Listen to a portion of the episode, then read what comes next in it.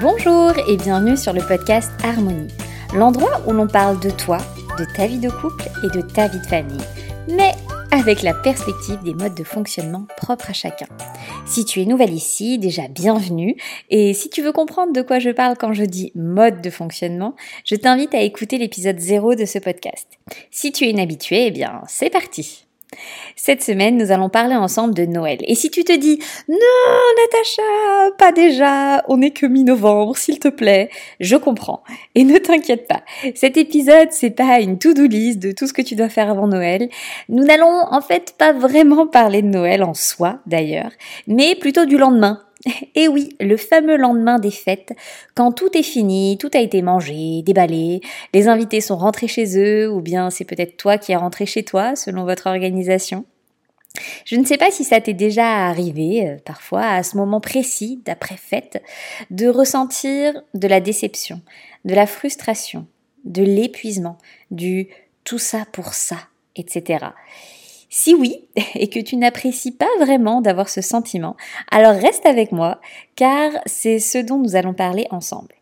Non, nous n'allons pas nous apesantir sur cette lourdeur des fêtes, mais au contraire, nous allons essayer de comprendre pourquoi on peut parfois ressentir tout ça, et comment cela peut être en partie expliqué par notre profil. Et oui, c'est le nerf de la guerre dans ce que je propose, hein, les profils et euh, les modes de fonctionnement de chacun, c'est mon dada.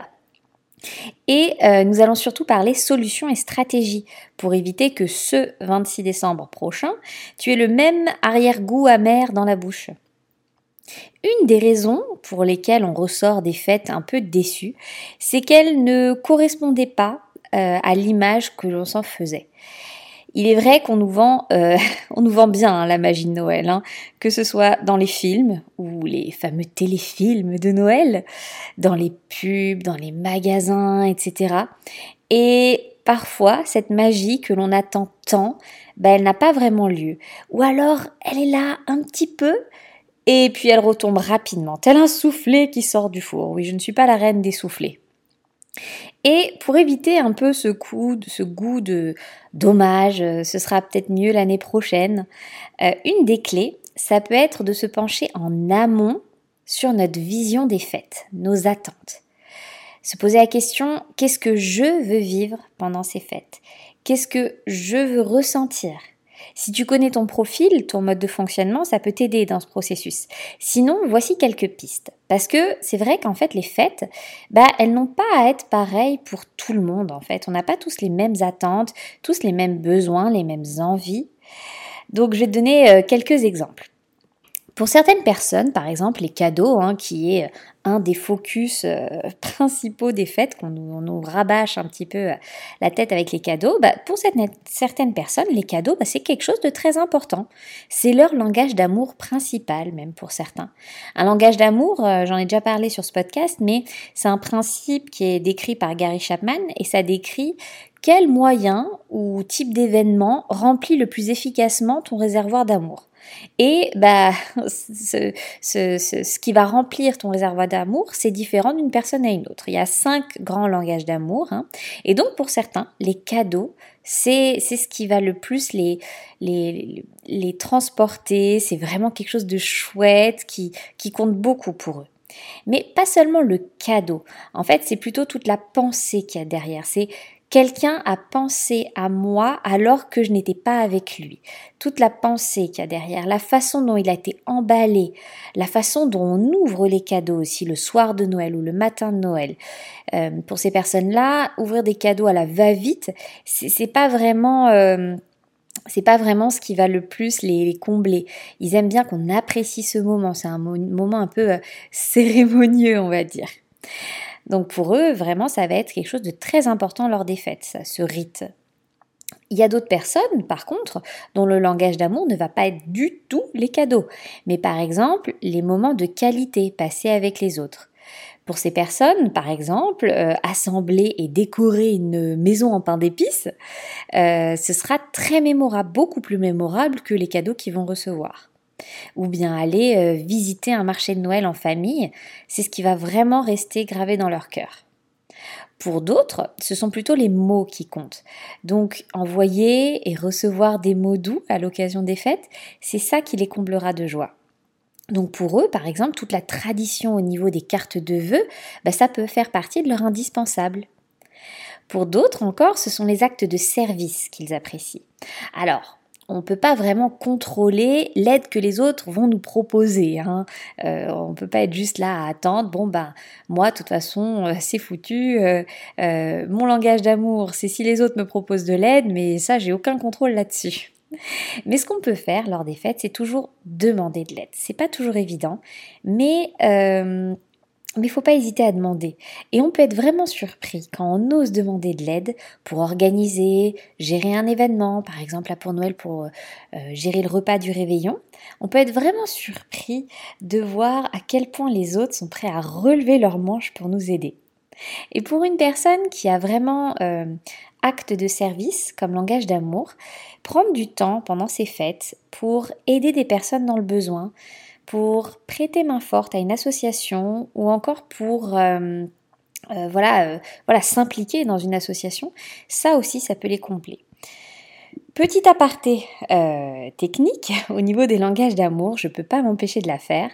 La façon dont nous recevons l'amour, dont nous ressentons l'amour, voilà, si par exemple moi, ce qui remplit le plus mon réservoir affectif, c'est les mots d'appréciation, c'est pas forcément la façon dont je vais instinctivement euh, transmettre l'amour. Voilà. En règle générale, c'est similaire. C'est-à-dire une personne qui ressent l'amour par le langage d'amour, les cadeaux, va spontanément exprimer son amour à quelqu'un d'autre par des cadeaux, des attentions. Mais juste pour la, petite parenthèse, il y a des personnes où ces deux façons de faire peuvent être différentes. Quelqu'un va apprécier les cadeaux, mais va exprimer son amour par les mots d'appréciation. Voilà. C'était juste une petite aparté technique, mais voilà, globalement, si on simplifie, euh, c'est la même euh, dans les deux, sens. Hein. Donc toi, euh, euh, si t'es pas sûr de, ton langage d'amour ou ceux de ta famille, voilà, n'hésite pas à observer, voir qu'est-ce qu'ils ont tendance à faire spontanément pour montrer leur appréciation aux autres, qu'est-ce qui fait qu'ils qu'ils ont les yeux qui pétillent. Est-ce que c'est quand tu as pensé à eux et que tu leur as pris, euh, je sais pas, euh, pour ta famille, le, que tu as acheté au supermarché leur marque de yaourt préférée euh, Ou bien c'est quand tu leur dis à quel point tu les aimes et, voilà, qu'est-ce qui fait pétiller leurs yeux et ça te donnera des, ça, te donnera un petit peu des idées. Hein. Et donc, tu vas me dire, bon, ok Natacha, qu'est-ce que je fais de ces informations hein? Alors concrètement, ce que je, te propose, c'est de te poser quelque part au calme et de te poser ces questions. Qu'est-ce que je veux vivre pendant ce mois de décembre? À quoi est-ce que je veux dire non? Qu'est-ce qui est pour moi pas essentiel, qui me coûte de l'énergie, qui m'apporte pas grand-chose? Euh, Qu'est-ce qui me fait réellement plaisir? Tu peux brainstormer en fonction de tout ça, bah, quels sont les événements auxquels tu voudrais assister, quelles activités tu aimerais faire en famille, quelles associations tu souhaiterais aider, etc. Tu peux aussi poser la question à, chacun des membres de ta tribu. Moi, je demande principalement à mon mari, et maintenant que ma fille est un peu plus âgée euh, cette année, je, lui pose la question aussi un petit peu même si c'est surtout dans l'observation avec elle que je vois, voilà, ça, ça, ça, c'est ce qui lui plaît plus que ça. Et voilà, vous pouvez demander euh, aux membres de votre tribu, donc, euh, qu'est-ce qui leur plaît à Noël euh, de, quoi, qu'est-ce qu'ils ont vraiment, qu'est-ce qu'ils attendent avec impatience? Quelle est la tradition qui leur tient le plus à cœur? Encore petite parenthèse, les enfants peuvent dire par automatisme Ah ben moi ce que j'attends le plus c'est les cadeaux, moi ce que je préfère c'est les cadeaux. Alors que dans certains cas, c'est pas forcément euh, leur langage d'amour principal. Euh, c'est plus par euh, habitude ou, conditionnement un petit peu. donc dans ces cas-là, eh bien il faut pas hésiter à utiliser ton œil de parent aguerri pour voir s'il n'y a pas autre chose aussi, hein, surtout par l'observation hein, au niveau des enfants.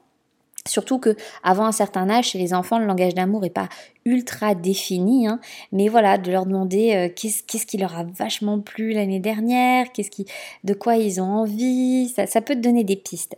Et avec tous ces éléments, donc tes envies, ta vision, les préférences de ta famille, bah, tu peux élaborer un mois de décembre ou une fête de Noël qui correspond vraiment à toi et tes proches, qui vous nourrit réellement le cœur et l'esprit, dont vous ressortirez épanoui et satisfait, pas juste genre bon c'était sympa mais sans plus quoi. Et ça peut éviter de faire cette d'avoir cette démarche là, ça peut éviter ce sentiment de ah, tout ça pour ça. Ou bien ce qu'on entend euh, parfois, c'est oui, on s'est saigné dans tous les sens du terme pour ces fêtes, que ce soit en temps, en argent, en énergie, et j'ai pas l'impression que mes proches ou mes enfants retirent des souvenirs magiques de ces moments ensemble. Parfois, c'est un peu le sentiment qu'on peut avoir. Et euh, on peut même éprouver un peu du ressentiment, avoir l'impression que nos enfants, par exemple, sont ingrats face aux cadeaux qu'ils ont reçus. Alors que si on se rend compte que pour nos enfants, les cadeaux par exemple, ce n'est pas ce qui fait le plus scintiller leurs yeux, bah on les voit pas comme ingrats. Juste, euh, ça ne veut pas dire qu'on ne leur enseigne pas tout ce qui est gratitude et autres, mais on comprend que la magie pour eux, elle se situe autre part. C'est peut-être lire un livre de Noël avec vous, près du sapin, ou pâtisser des petits biscuits, et c'est ça qui restera dans leur cœur pas vraiment les cadeaux. Et pareil pour toi en fait, si tu, si tu sais qu'est-ce qui toi t'importe le plus et que tu l'incorpores intentionnellement dans cette période de fête, eh ben tu en sortiras avec un le 26 décembre, tu seras beaucoup moins déçu et beaucoup plus satisfaite de ces, de ces moments passés en famille quoi. Et maintenant, concernant le fait euh, d'être littéralement sur les rotules le 26 décembre, on va en parler. Donc c'est vrai que cet épuisement d'après-fête, il est aussi bien physique que mental. La fatigue physique, on comprend bien d'où elle peut venir. Hein. Se coucher plus tard que d'habitude, manger plus lourd, accueillir du monde, ou bien au contraire voyager si c'est vous qui vous déplacez. Euh, le fait qu'on soit littéralement euh, aussi dans une période de l'année où les jours sont très courts, il y a moins de luminosité, moins d'ensoleillement, ça n'aide pas non plus sur euh, la forme physique. C'est l'hiver, la nature se met au repos et notre corps, bah, d'une certaine manière, il cherche un certain repos aussi. Et donc cette fatigue physique, on la comprend, mais maintenant comment la diminuer? Dans mon expérience, ce qui m'aide le plus, c'est la planification en amont. Alors, ça, ce n'est pas quelque chose qui plaît à tous les profils. Hein. Mais euh, planifier en amont, ça ne veut pas dire euh, de devenir la Martha Stewart de Noël, hein, euh, de faire quelque chose de très élaboré, d'en faire plus, que tout soit organisé, tous les petits détails et tout. Non, c'est juste prendre le temps de noter noir sur blanc, de s'organiser un minimum. Ça peut être quelque chose de très minimaliste, de très simple, mais euh, ça va nous permettre de ne pas courir à la dernière minute pour acheter des cadeaux, pour euh, se décider sur le menu, pour tout préparer. Cela... Hum, cela aide en fait de ne pas vivre cette période des fêtes comme un sprint, ni même comme un marathon, mais, mais vraiment comme une balade qui se parcourt un pas après l'autre et si on s'y prend bien, elle peut même être très agréable cette balade, surtout si on l'organise selon notre façon de fonctionner, selon comment on préfère euh, s'organiser. Hein. Et si on, arrive à s'organiser une balade plutôt agréable, hein, ça ne veut pas dire que par moment ça ne demande pas de l'effort hein, lors d'une balade, parfois il y a des montées, euh, mais euh, ça nous permet d'être un peu moins exténués après les fêtes. Et surtout, maintenant que tu as ta vision, tes points essentiels euh, que tu as déterminés avant, ce qui tient vraiment à cœur, ce qui tient à cœur euh, aux membres de ta famille, bah, ça aide à planifier. Ça te permet de réfléchir au calme, de, te poser les bonnes questions, euh, et voilà, te dire, de, de, marquer aussi tous ces, tous ces points essentiels. Tu peux aussi te dire, bon, ok, donc ça c'est nos essentiels. Euh, Cela, j'y touche pas, entre guillemets, je veux les honorer. Mais qu'est-ce que je peux simplifier cette année? À quoi je peux dire non? Euh, Est-ce que je peux déléguer une partie de tout ce qu'il y a à faire? Nous, par exemple, ça fait plusieurs années que le repas du réveillon et puis même les, quelques repas qu'il y a autour, du réveillon, bah, ils sont plus à la charge d'une seule personne ou famille. On se divise en fait les plats, les repas, et ça répartit la charge mentale, les coûts et aussi la préparation.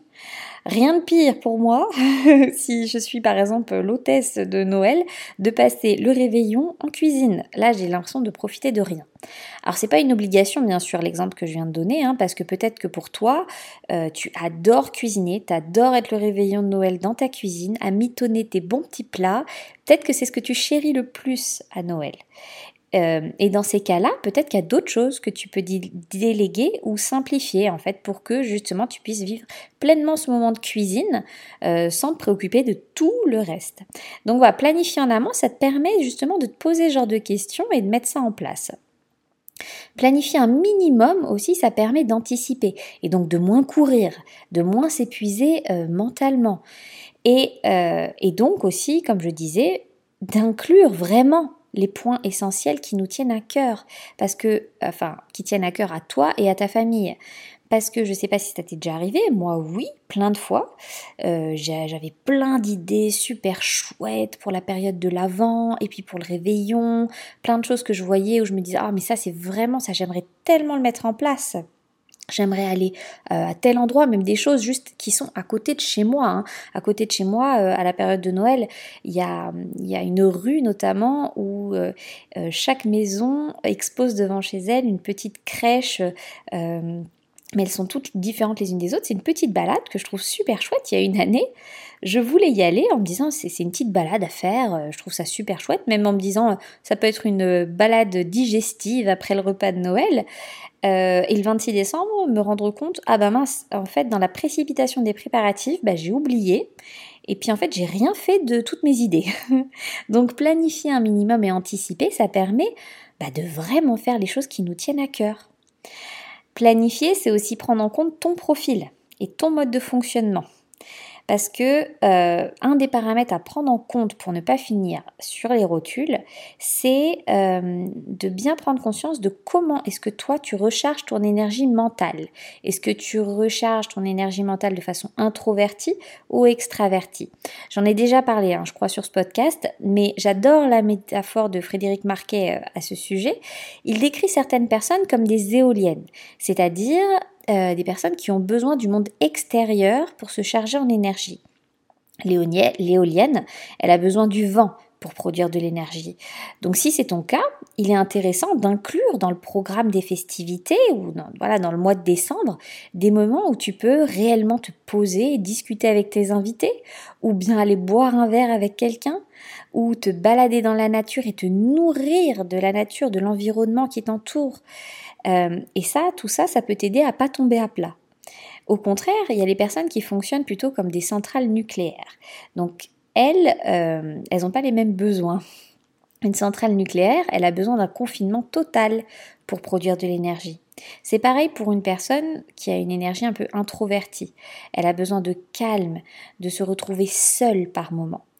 Donc prendre en compte cela euh, dans le programme des festivités, hein, même entre le 24, 25, 26, ça va t'aider de, cultiver des petits moments comme ça où tu peux te recharger.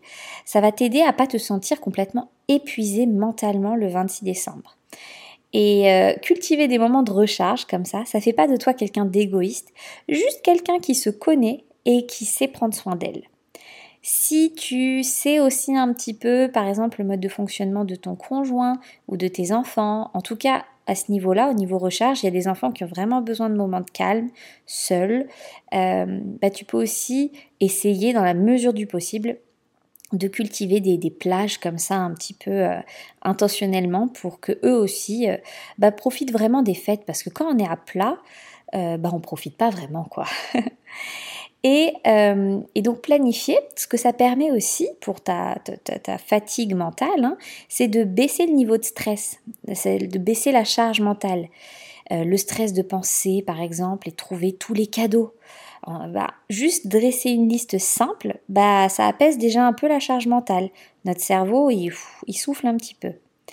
Et il y a aussi le stress financier. Hein. Je ne sais pas dans quelle équipe tu te situes. Euh, si tu es dans l'équipe, bon, euh, je dépense sans plan, je ferme un peu les yeux et je croise les doigts pour que ça passe, ou bien je vais gérer après. Ou bien si tu es plutôt dans l'équipe, j'ai un plan, c'est bon, je le suis où, il y a aussi l'équipe, j'ai fait un plan, mais par contre après je ferme les yeux et je croise les doigts. Hein. Il y a un peu toute configuration. Si tu planifies avant, si tu anticipes, ça permet de dresser un petit peu ce fameux plan ou, budget, hein, comme, comme on l'appelle.